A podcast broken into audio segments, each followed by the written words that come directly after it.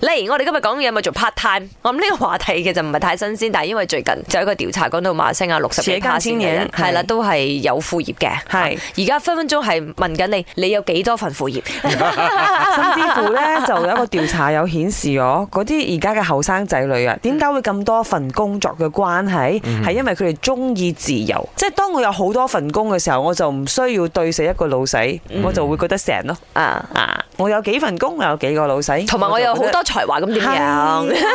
主要答你揾唔到食 Happy 咯，嘛所以咪做咁多份咯。哦，好多把刀，冇把刀嚟。即係咁嘅意喂，思啊講呢啲，今日我哋唔係我，因為我哋要讚揚嗰啲願意打好多份工嘅人。好勤力嘅人啦嗯吓，咁啊、如果你問翻我哋三個，肯定都係勁多副業嘅，好多身份咯，可以咁講啦。因為除咗 DJ 之外，我哋又做出邊嘅主嗯唔係持啊啦，呢個我哋有係哎歌手啊，你 話誒誒誒，演員一年一次哦， 啊，唱下新年歌咁而樣家要做埋羽球 員添，死你！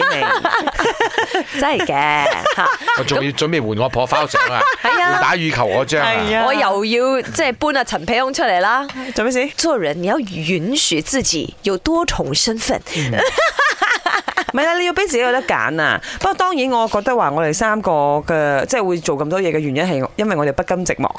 係我哋貪錢。誒， 你直頭咁樣講 啦，啊邊個唔咁貪咁錢講就先？真係好似貼貼切啲。係啊啦， 貼地啲。你兩個好心啦，好多人 啊揸緊車岌頭認同㗎，已經咁有錢啦，仲貪錢。唔係我要講嘢，我個正職係做 quality control 即係 QC 啦，之後我嘅副業就係做啊拍廣告啊、演戲啊，嚟緊嘅十二月做聖誕老人啊，過新年就做財神爺咯。誒、呃我而家做三份工，第一份係 work from home 嘅 accounting，第二份係上網誒、呃招租啊、呃租房嗰啲啊，有得抽佣嘅。第三份係我自己嘅 shop 賣嗰啲保健產品，都好忙啊，一直轉一直轉，不過好有滿足感啊，因為夜晚好快就瞓着咗。我现在是一名学生，过后我打这两份工。